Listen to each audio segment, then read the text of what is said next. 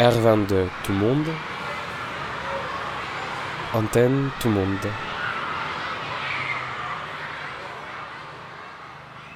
Tremblement de terre à Saint-Gravé. L'épicentre. Lors d'un séisme, on désigne par épicentre la projection à la surface de la Terre de l'hypocentre, le point où prend naissance la rupture. Le plancher de danse. Un plancher vibratoire sismique pour faire trembler le bourg. Le pétrin collectif. Pour faire monter le levain, les bactéries, tout. Tout, Tout concorde, concorde. dans la hantise de l'architecte, le, Le tremblement, tremblement de, de terre. terre. Peut-être que la Sénab a besoin de commencer par un tremblement de terre pour que se produise la déconstruction, pour que se produise le déplacement cosmique du centre au bourg, de l'université au village, du lourd et vertical, le menhir, le clocher, le calvaire, la tour, le donjon, la motte féodale, au léger et horizontal, le menhir prétentus flottant sur les eaux du canal, du patriarcat, lourd et vertical, à l'émancipation nomade et fluide des pierres et des corps inrecensables. Tout converge vers l'explosion au niveau d'un centre de gravité, Égal, Saint-Gravé, égal, tous les villages, égal, tout le monde.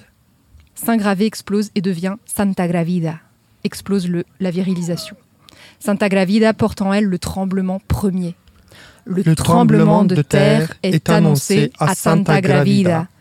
Tous les architectes ont peur, sauf les architectes de la Sénab, qui savent qu'il faut déconstruire et faire exploser des systèmes lourds et verticaux pour construire des nouveaux espaces et des nouvelles relations. Super. Merci pour votre lecture, Volcan et Marie. Et bienvenue sur euh, la R22 Tout le monde. Bienvenue à Saint-Gravé aussi. Et bienvenue à la Sénab. La R22 Tout le monde, c'est une euh, radio qui est mutualisée par un ensemble euh, d'associations, de collectifs, euh, de lieux qui réunissent différentes pratiques aussi à l'intersection de- des milieux artistiques, scientifiques et aussi militants. Aujourd'hui, on se retrouve à la Sénab après euh, une rencontre qui a eu lieu il y a un an sur euh, un plateau radio qu'on avait réalisé euh, à Rennes, à Transcanal. C'est un lieu qui est boulevard de Chézy où on a, qui est partagé aussi par un ensemble d'associations. Où la R22 a son petit camp de base et où on organise tous les 2-3 mois des rencontres avec les différentes antennes qui participent à la R22. Et euh, GG euh, qui, était euh, est, est à l'initiative de la Sénab, nous a invités à ce moment-là à participer euh, à la radio pour euh, continuer de tisser des liens. GG, c'est quoi la Sénab? La CENAB, c'est la super école euh, non nationale d'architecture du bourg. C'est un détournement de l'acronyme de l'ENSAB, l'école nationale supérieure d'architecture de Bretagne. Elle aurait pu avoir un autre nom, euh, mais elle est CENAB, super école non nationale d'architecture du bourg. Et donc elle est, elle est née entre Rennes, où, euh, où je passais mon diplôme l'année dernière en juin 2021, et Saint-Gravé, le, village dans le Morbihan où, où nombre d'enfants euh, passaient leur diplôme de CM2, euh, et moi y compris en 2000, euh, je sais plus combien, mais d'autres cette année. Là, c'est le vendredi 1er juillet et c'est le dernier jour de l'école. Donc là, on est au milieu d'un pré à côté de l'école et il y a pas mal de choses qui se, qui se préparent. Et, euh, et donc la Sénab, elle est entre Rennes et Saint-Gravé, mais elle peut aussi être en- dans tout- dans dans d'autres bourgs, puisque des bourgs, il y en a dans, dans pas mal d'îles, même dans les villes. Et donc, euh, c'est juste une, une envie, une école en fait, où on peut euh, apprendre à changer des roues parce qu'on crève un pneu, où on peut, où on peut apprendre à faire des galettes, euh, où on peut. Mais tout ça dans la rue et dans cette chose euh, qu'est l'espace du dehors et où tout est possible et, euh, où tout est architecture peut-être. Il y a ça, il y a ça effectivement. où On, s'est retrouvé aussi peut-être avec avec la R22 où les personnes qui sont à l'initiative de la radio en fait ne viennent pas de la radio au départ, mais ont eu envie de faire ce projet-là. Et c'est en, en faisant le projet en fait qu'on apprend des choses, qu'on apprend comment le faire. Et euh, toi, tu as commencé à faire la Sénab où tu étais encore étudiant euh, à l'ENSAB. Et c'était euh, une manière de mettre déjà un pied en, en dehors de l'école, mais aussi de faire une école en dehors de l'école, mais en s'appuyant aussi sur l'école. Donc c'est comment ce rapport-là avec, euh, avec l'école? Bah, c'est vrai que moi, personnellement, intimement, ce qui me, ce qui me frustrait, c'était de, de passer des jours et des nuits à faire des maquettes et, et des plans qui, qui au final n'avaient presque aucun impact sur, sur le sur le, dehors justement. Et du coup pendant bah, plus j'avançais dans mon cursus plus j'allais dehors pour me nourrir et plus ça nourrissait mes projets euh, mes projets du coup d'école. Et donc c'était aussi euh, enfin se dire que eh ben c'est pas parce qu'on a on est on est une personne étudiante qu'on peut pas avoir un impact concret sur euh, sur le dehors et sur la société et, et du coup l'année dernière la Sénab c'était le, premier festival d'architecture donc qui se passait à Saint-Gravé cette année, le festival s'est déroulé entre Rennes et Saint-Gravé. Et donc, à voir euh, dans le futur ce que ça va donner. Mais, mais du coup, peut-être que cette école, elle peut, s'activer que par moment. Peut-être qu'elle peut s'activer de manière euh, ubiquitaire euh, dans plein d'endroits du monde à la fois. Mais, mais oui, c'était vraiment cette envie d'être entre le dehors et le dedans. Comment le dehors peut nourrir le dedans et le dedans peut nourrir le dehors, quoi. Et, justement, euh, c'est très important ce que tu dis. Et donc, dans l'idée de faire commun dans un espace commun, comment c'est tisser les liens de la synapse de ton école via enfin, le dehors quoi. Comment c'est tisser les liens? Bah, De toute façon, le lien, il était tissé dès le départ, sachant que c'était un projet de diplôme. Et, euh, et, après, certains professeurs avaient déjà, euh, avaient déjà cette envie de faire sortir l'école de, de, son fort. Euh, et, donc euh, Loïc Debas et Galouis Torel euh, commençaient déjà à mener, à mener un atelier hors, hors les murs de l'école. Et donc, à la suite de mon diplôme, on, s'est appelé, on s'est dit pourquoi, pourquoi ne pas se servir de, de, de, ce projet de diplôme qu'était la Sénab pour proposer à des personnes étudiantes qui passaient leur diplôme ou qui étaient en Master 1 bah, de se servir de ce, de ce, terrain, de cette école non institutionnel pour servir à, des projets d'école institutionnels, quoi. Mais dès le départ, c'était déjà dans l'ENSAB qu'est née, la CENAB, du coup. Est-ce que Loïc, tu veux dire un mot sur cette histoire? Parce que comme le dit bien Germain, euh, l'enjeu, alors l'enjeu pour nous enseignants, c'est de euh, raccrocher euh, le réel à la création, à, à la réflexion. Et euh, moi, j'ai toujours été frustré, effectivement, de voir du travail d'étudiant qu'on jette à la fin de la, session. Les maquettes partent à la poubelle. Et c'est comme si rien ne s'était passé. Quoi. Euh, alors que le fait de euh, s'enrichir en découvrant, s'enrichir en regardant, euh, permet d'approfondir beaucoup plus ces sujets et on, on incarne euh, la vie euh, quand on la voit et ensuite on la transforme en projet d'architecture avec du sens. Et c'est pour ça qu'on est là à Saint-Gravé, sur ce territoire-là. C'est pour, avec l'appui de la Sénab, de, de GG, bah, rentrer, comme on dit, dans les plis, aller voir les gens, les habitants. Et c'est pas facile à faire, surtout sur un temps relativement court. ça peut faire peur. Euh, devenir aussi nombreux euh, euh, sans accroche. Et donc l'enjeu était ici de d'être aidé pour qu'on puisse aller un peu plus vite dans la compréhension de la manière dont les gens vivent ici, où ils ont des difficultés, et que du coup les réponses des étudiants bah, puissent résonner. Et c'est pour ça qu'on est là aujourd'hui avec les projets qui ont été réfléchis sur un semestre pour pouvoir les proposer, pouvoir dire bah, vous avez vu, les étudiants ont réfléchi, ils ont des choses à vous proposer et que ça soit euh, une première graine de planter. Euh, on est ici pour une première expérimentation, mais on souhaite y rester longtemps euh, parce que c'est des choses qui se mettent sur du temps long. un an, deux ans, trois ans. Voilà, c'est les choses qu'on projette à ce niveau-là pour que petit à petit on puisse comprendre la démarche et puis qu'on puisse aussi venir nous voir et qu'on puisse comme ça aller du dedans vers le dehors de, beaucoup plus facilement. Quoi. Et mesdames, qu'est-ce que vous vous êtes dit en voyant arriver la Sénab à Saint-Gravé? Moi, je n'habite pas Saint-Gravé, mais je suis originaire de la commune. J'ai pu aller à l'école tout à côté. Et déjà l'an dernier, j'ai été très heureuse d'arriver sur ce pré et, euh, de participer au projet de Germain. Et à nouveau cette année, euh, on a réfléchi à voir comment on allait euh, s'impliquer dans, ce projet. Et, et, donc cette année, on a avec Jean-Pierre Lecomte, qui est peut-être par là, oui, qui est architecte de métier, et avec euh, Catherine, etc., on a pensé à des visites racontées de Saint-Gravé. Donc on a proposé trois. trois. le premier mardi, on a eu envie de partir de la péniche qui était à l'écluse côté Saint-Gravé. On a fait inviter les gens à découvrir un village qui s'appelle la Bâtardais, où il y a un très beau chêne, un patrimoine bâti aussi intéressant, et à emprunter un chemin creux pour venir jusqu'au bourg. Le deuxième euh, mardi, là je passerai la parole tout à l'heure à Jean-Pierre s'il a envie, on a plus euh, regardé le patrimoine bâti du bourg. Et puis euh, mardi dernier, nous sommes partis du bourg pour aller vers l'autre rivière, la rivière de Lars, tout en embarquant à la fois des gens de Saint-Gravé, des enfants. Hein, Yvonne, tu as participé à le deuxième mardi. Et, c'était une manière de, bah, déambuler, de regarder, euh, de le regarder, enfin, de regarder cette commune, et puis bah, de d'échanger aussi avec euh, avec les habitants et avec des, visiteurs. Voilà. Donc c'était un, moyen euh, tranquille de bah, de créer du lien. Voilà. Je ne sais pas si tu veux rajouter quelque chose, Jean-Pierre? Non, pas spécialement. Voilà.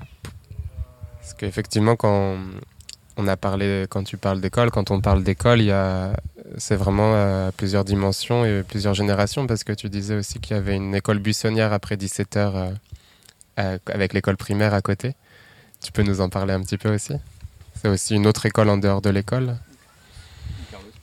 Et oui, moi je dirais que de ce que de ce que je, qu'on fait ici à la Sénab, école c'est pas forcément quelqu'un qui apprend quelque chose à quelqu'un d'autre de manière euh, euh, linéaire, ça veut dire je t'apprends quelque chose, tu, je pars, t'écoute.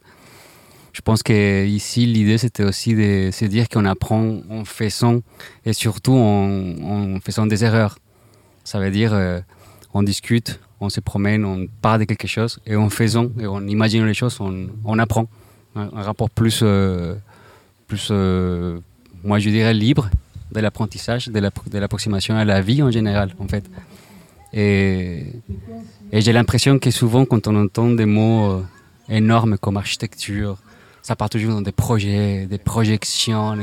on, imagine l'avenir, on, propose la solution parfaite, on, mesure tout ce qu'il faut. Et moi, je pense qu'à la scène, peut-être les, côtés plus euh, expérimental, artistique, je sais pas quoi, c'est plus en fait, c'est dire non, enfin, oui, peut-être on, se projette, mais on laisse la place à, l'erreur. On, marche dans les seuils, genre dans la fente où on peut tomber. Euh. donc je pense que cet aspect-là, c'est aussi important à la Sénab. Enfin, je parle au nom de la Sénab, mais plutôt je parle pour moi, en fait, d'accepter l'erreur et de, et merci pour cette intervention. Et moi, ça me fait penser directement à une chose qui me pique dans la tête, c'est-à-dire de penser l'école en dehors de l'école. Et justement, moi, j'ai une expérience à partager par rapport à ce cas-là. Et, et, et l'expérience, elle est la suivante. Et moi, je suis issu d'un pays africain qui s'appelle la Guinée. Donc, je suis pas né en France et je n'ai pas la culture française. Donc, je suis arrivé en France en 2016.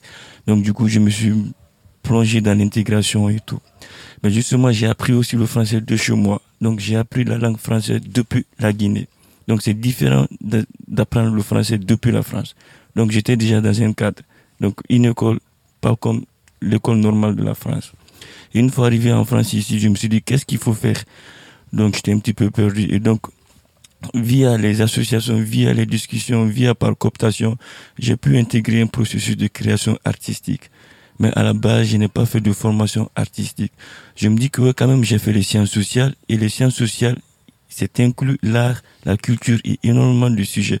Donc, je me suis dit, oh, quand même, je suis artiste parce que quelque part, j'ai fait de l'art chez moi. Donc, à partir de ce chemin-là, donc je me suis déferlé sur l'art européen, quoi. Et ça, ça m'a conduit à être aujourd'hui co-auteur mais le statut quo est aussi discutable quoi. donc moi quand tu me dis qu'une école dans une école, c'est-à-dire c'est de détacher ce côté hiérarchique et prouver ce côté social qui est comment transmettre le savoir. Donc je pense qu'il y a différentes méthodes de transmission de savoir et que l'architecture aussi ça fait écho à l'art et donc me trouver ici au Sénat ça me fait penser aussi à d'autres transmissions de savoir mais via l'architecture.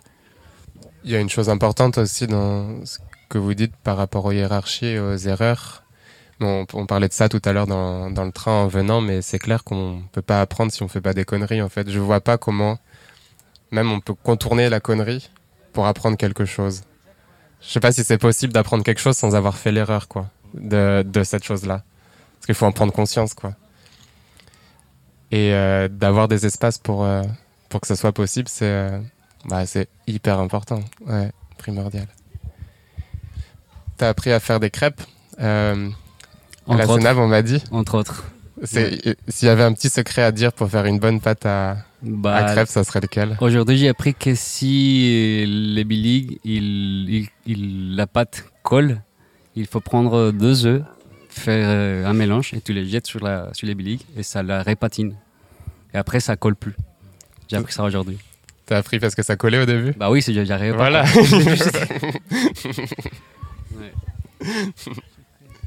Secret cosmique. Parce que c'est vrai que le, enfin, cette question euh, de l'erreur, moi je dirais plus la prise de risque, c'est-à-dire euh, avoir l'espace pour essayer, euh, comprendre comment euh, euh, la réponse se construit. Et euh, l'un des enjeux de sortir de l'école, c'est justement d'avoir des espaces comme ça, du champ des possibles, qui, qui permettent de se dire bon, on va essayer, on va euh, euh, s'interroger, on va euh, tenter, et c'est pas grave si ça marche pas. C'est déjà une première étape qui permet de poursuivre une réflexion. Ça serait trop facile si on aboutissait avant même d'avoir commencé. Et donc la, la- la- la place qu'on essaye de mettre en œuvre avec nos étudiants, c'est véritablement d'avoir la confiance suffisante pour essayer, pour montrer les éléments qui sont en cours, qui ne sont pas aboutis, et pour lesquels chacun peut ensuite s'appuyer pour les faire euh, prolonger, les faire poursuivre, les enrichir. Et plus on a de la matière, et quand on vient ici, on a énormément de matière.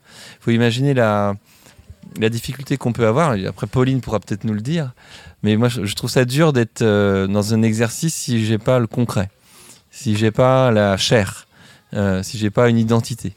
Et euh, en s'appuyant sur cette réalité-là, on est capable de l'analyser beaucoup mieux. On est capable du coup de la transfigurer et d'en faire ressortir un- une vision du coup qui devient euh, euh, très personnelle et euh, en même temps euh, voilà très incarnée par toutes les euh, par tout ce qui a pu y rentrer quoi. Moi, moi- moi, j'ai d'abord une question pour c'est Loïc. Ouais c'est ça. Enfin, pour Loïc. Justement, quand tu parles de champ de possible, donc la Sénat, maintenant, c'est la deuxième année. Est-ce qu'il y a une valeur qui se dégage, qui est symbolique enfin, de tout ce que vous faites Parce que ça m'intrigue un petit peu, le, tu vois, les difficultés que tu dis. Donc, dans, dans le sens inverse, est-ce qu'il y a une valeur symbolique ou qui se manifeste ou autre? Elle est elle est forte dans le sens où euh, euh, on est du coup euh, on arrive ici dans un terrain où les portes sont déjà un peu ouvertes. Et donc c'est la valeur de, du fait que le vivre ensemble, il, est déjà dans sa question. Un exemple comme l'épicentre hein, qu'on citait tout à l'heure, ça c'est, enfin pour moi c'est des, des, des, des, des- des, euh, témoins euh, de tentatives de territoire euh, qui démontrent des envies collectives et des initiatives. Et ça c'est des éléments qui après eh, ça aide nos étudiants parce qu'ils disent ok il y a des choses qui se sont déjà mis en place, Ouais. des tentatives qui- sont plutôt courageuses.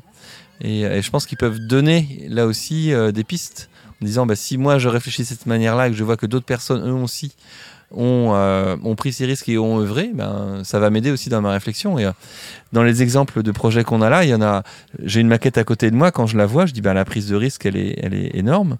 C'est d'imaginer que l'église, qui est euh, très souvent vide dans l'année, puisse servir de halle pour le marché toutes les semaines. Ben, ça, c'est des réflexions qui naissent euh, de remarques, de la manière dont euh, l'espace public est euh, aujourd'hui utilisé, comment au niveau du Belgo Braise la terrasse est installée, et comment on peut faire ce commun avec des choses qui sont déjà là, mais qui sont quelquefois dans des, dans des errances ou qui ne sont plus adaptées. Et donc la Salam nous amène tout ça, c'est-à-dire qu'il nous amène à regarder et à nous permettre de comprendre beaucoup mieux un tissu social. J'aurais envie de rajouter quelque chose. Elle offre aussi la possibilité de vivre des expériences ensemble. Et pour la première fois, j'ai vécu une expérience assez exceptionnelle. J'ai assisté au lever de lune. Eh bien, j'ai 64 ans. Ça m'était jamais arrivé. J'avais même pas imaginé euh, m'installer pour regarder euh, la lune se lever. J'ai assisté au lever du soleil, au coucher du soleil, très souvent en vacances, etc. Et là, j'aurais envie de vous faire part d'un texte que Catherine a écrit parce qu'elle a proposé un atelier écriture euh, à partir de petits carnets. Elle a appelé ça jeu de mots pour que ça n'effraie pas les gens. Et chacun pouvait être reporter euh, d'une activité. Et elle, elle a écrit, par exemple, euh, ben, le vécu de cette marche sous la pleine lune. Et si c'est le moment, je veux bien le lire, par exemple, maintenant. Neuf marcheurs au rendez-vous. Lecture de poèmes avant de partir.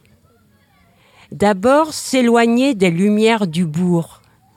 Choisir l'endroit idéal pour dominer l'horizon. De quel côté va-t-elle se montrer? Quelle question Il suffit de tourner le dos au coucher de soleil. Nuit sans nuages. Au sol, quelques vers luisants. Là-haut, les premières étoiles. Une timide lueur orangée annonce l'apparition. Silence. Attente patiente, méditative. Peu à peu, la lune se dessine, coupole de feu veinée de noir par les branches d'un lointain sapin. Enfin, elle jaillit tout entière et commence son ascension oblique. Notre chaman d'un soir guide nos pas dans un chemin creux obscur. Faire silence pour mieux percevoir les bruits de pas et bruissements de feuilles devant nous. Soudain, une route illuminée par la lune si incandescente qu'on ne peut la fixer. La lune s'est posée dans notre dos, dans l'axe d'une allée. Elle s'amuse à dessiner nos ombres qui s'étirent loin devant nous, fantômes géants qui nous accompagnent un moment. On joue à se faire peur. Attention au coup de lune. Retour au centre-bourg, des images plein la tête. Magie d'une pleine lune parfaite, partagée. Texte écrit par Catherine. merci. Ça peut nous emmener sur cette deuxième partie de, discussion où on parlait, euh, avant de faire le plateau, de ce que pouvait être euh, l'architecture quand il n'y avait plus de bâtis ou avant, en tout cas, euh, qui est de qu'elle s'incarne quoi aussi dans, dans la matière et de nos présences, de nos relations comme déjà des lieux qu'on peut habiter ensemble et qui créent eux-mêmes des usages et qui, à leur tour, après, bah, créent des imaginaires et créent de la matière et peut créer du bâti, des bâtiments ou transformer des, bâtiments. Quoi. Et il y avait cette dimension-là qui était importante avec, euh, avec la Sénab, où là on a un petit extrait déjà, un prémisse aussi d'un espace qui s'ouvre en fait, un poème qui devient après un espace ici, là pour nous. Et, euh, et un exemple dont, que tu as évoqué juste avant, euh, Loïc, assez, assez frappant et qui a un projet qui a une certaine ampleur aussi, qui a pris une certaine dimension ici à Saint-Gravé, c'est l'épicentre. Alors est-ce que quelqu'un ici autour de, autour de ce gazon fait nous raconter l'histoire euh, de l'épicentre? Bah, l'épicentre, c'est un peu comme la SNAB, tout le monde pourra en parler. Enfin, ces choses où, qui ont besoin de formalité pour exister, d'un cadre juridique, d'un cadre administratif. Mais ça me fait penser à la SNAB où l'année dernière, on n'était pas encore une association, on était, on n'était rien ni, ni personne. Et euh, c'était juste des gens qui gravitaient autour d'un centre de gravité euh, à Santa Gravida. Et euh, la SNAP, c'était ça. Et, et l'épicentre. et à l'épicentre, peut-être que, peut que Greg, en vrai, pourrait, pourrait en parler. Greg, tu veux parler entre deux pichettes de... Mais voilà, enfin là, faut se représenter l'espace. On est, on est euh, sur du gazon et puis il y a plein de gens qui font plein de trucs. Et à l'épicentre, du coup, c'était, euh, c'était une ancienne fabrique de meubles. Du coup, il y a eu deux familles euh, qui sont passées, la famille Bougot puis la famille Possémé. Et donc, il y a eu deux générations de, fabricants de meubles. Et les, et les sages de la commune peuvent me dire si je me trompe. Mais et donc la, deuxième famille, les Possémé, sont partis à la retraite. Et il y avait, enfin là, il y a un peu un alignement de planètes à Saint-Gravé depuis un an, deux ans. C'est-à-dire que pendant quatre ans, il n'y avait qu'un seul, euh, qu'un seul commerce alimentaire, euh, le distributeur de baguettes de pain. C'est ça? Oui. C'est ça ou pas, Yvonne? Oui. peut-être que toi, tu peux, peut-être que tu peux raconter un petit peu comment ça a évolué ton rapport euh, à, aller faire tes courses. Est-ce que tu as envie de raconter un peu, toi, avant, avant l'épicentre, comment tu allais faire tes courses et là, depuis l'épicentre, est-ce que tu vas à l'épicentre, toi? Oui. Tu, veux parler un petit peu? Oui, bon, ben moi, je suis de Saint-Gravé. Je suis née à Saint-Gravé. Et au départ, que, bon, ben, de naissance, euh, je m'en souviens, il y avait beaucoup de commerçants. Mais euh, maintenant, euh, ça a diminué de petit à petit, ça, ça s'est diminué. Et finalement, sur la fin, il n'y avait plus rien du tout. Et voilà que maintenant, ça, ça progresse un petit peu. Malheureusement, heureusement encore qu'on a, que ça se progresse, parce que, étant donné qu'il euh, y a beaucoup de choses qui nous manquaient. C'était surtout une épicerie qui vient de se monter il n'y a pas très longtemps. Et on est très ravis qu'elle s'est montée. Tandis qu'autrement, on n'avait rien du tout. On en veut bien sûr euh, des petites euh, épiceries, mais bon, c'était juste du dépannage, quoi, si vous voulez. Et là, bon, maintenant, euh, on a une belle épicerie, quoi. Et en espérant que ça tienne. Et puis on a quand même aussi eu le restaurant du Lion d'Or, qui était autrefois c'était appelé le Lion d'Or. Maintenant c'est Brest, euh, Belco Brest. J'arrive jamais. Oui. Alors du coup, qui s'est monté aussi. Donc euh, ça a déjà donné de la vie à la commune. C'est tout. Voilà. Donc voilà, cet aliment de planète, le, le Belgo Braise qui réouvre euh, à l'épicentre et, la Sénab. Et du coup, les rues, on peut recroiser des gens. Enfin, en tout cas, moi personnellement, il y a des endroits dans la rue où on peut de nouveau. Enfin, il y a plus de choses qui se passent dans la rue qu'avant, j'ai l'impression. Plus de regards qui se croisent. Et, le fait que cet épicentre a été créé, est-ce que ça, ça crée, ça renforce les liens sociaux. Qu'est-ce que ça a permis, par exemple, à Saint-Gravé? Quelle, est la transformation qui s'est effectuée à partir des allers-retours qui se passent dans cette épicerie? Est-ce que ça a consolidé les liens euh, Quel a été le côté positif de...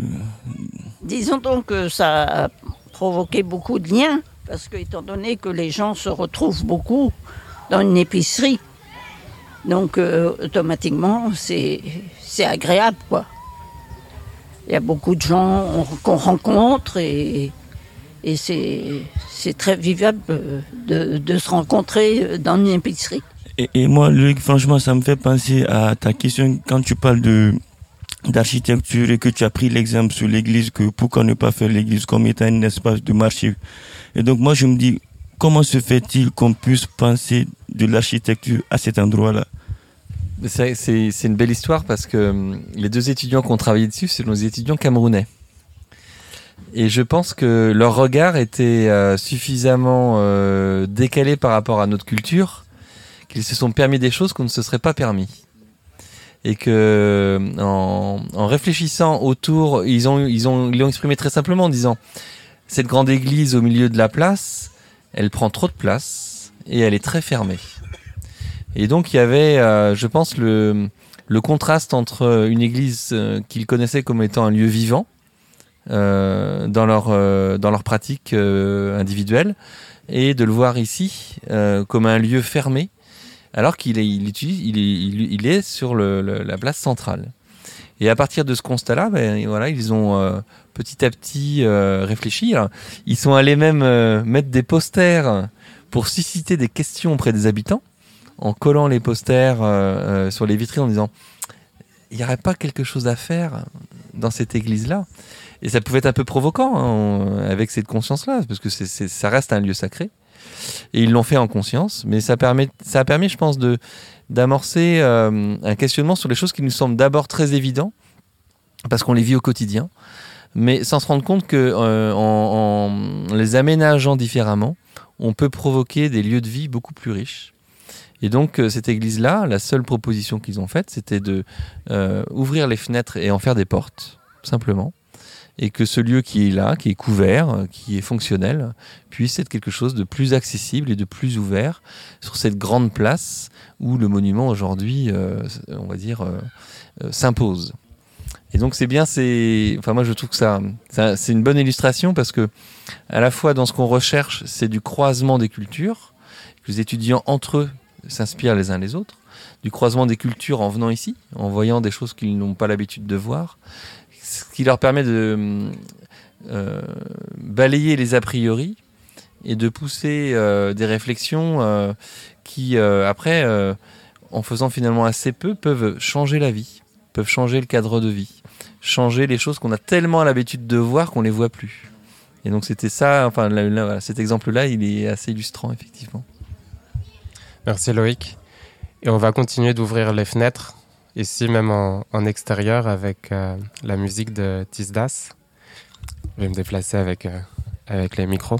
là, c'est vraiment le, le, final de luxe, le final rêvé quoi, pour, euh, pour l'émission. Mais avant de commencer, c'est quoi Tisdas? Bonsoir tout le monde. Euh, moi, c'est Kiljat Moussa Albade. Je viens du Niger. Je suis le, les leader du groupe Tisdas. Tisdas, c'est les piliers de la tente berbère.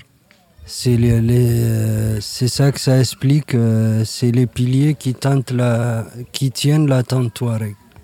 La tente, vous la déplacez ici à Saint-Gravé Ouais, ce soir, ouais. et, et c'est toi le pilier de. Ouais, c'est moi, mais il y a d'autres piliers aussi. Euh. On est quatre membres du groupe, donc nous sommes quatre piliers. Est-ce que la, musique, c'est un peu comme une tente, comme un refuge? Oui, on peut le dire comme ça parce que euh, depuis qu'on qu'on a commencé à apprendre la musique, on, a, on a commencé à jouer sous, sous les tentes. Et du coup, c'est notre refuge pour mieux être à l'aise pour jouer de la musique. On y va? Oui. Super. Let's go. Et juste, avec Tisdas, c'était une rencontre dans la rue, parce qu'il y a beaucoup de rencontres dans la rue. C'était dans les rues de Nantes au, mois de novembre 2021. Donc en avant-première de ce soir, un morceau acoustique de Tisdas. Il s'appelle comment le morceau que vous allez jouer? C'est le Tamiditin, qui veut dire ma, mon amour.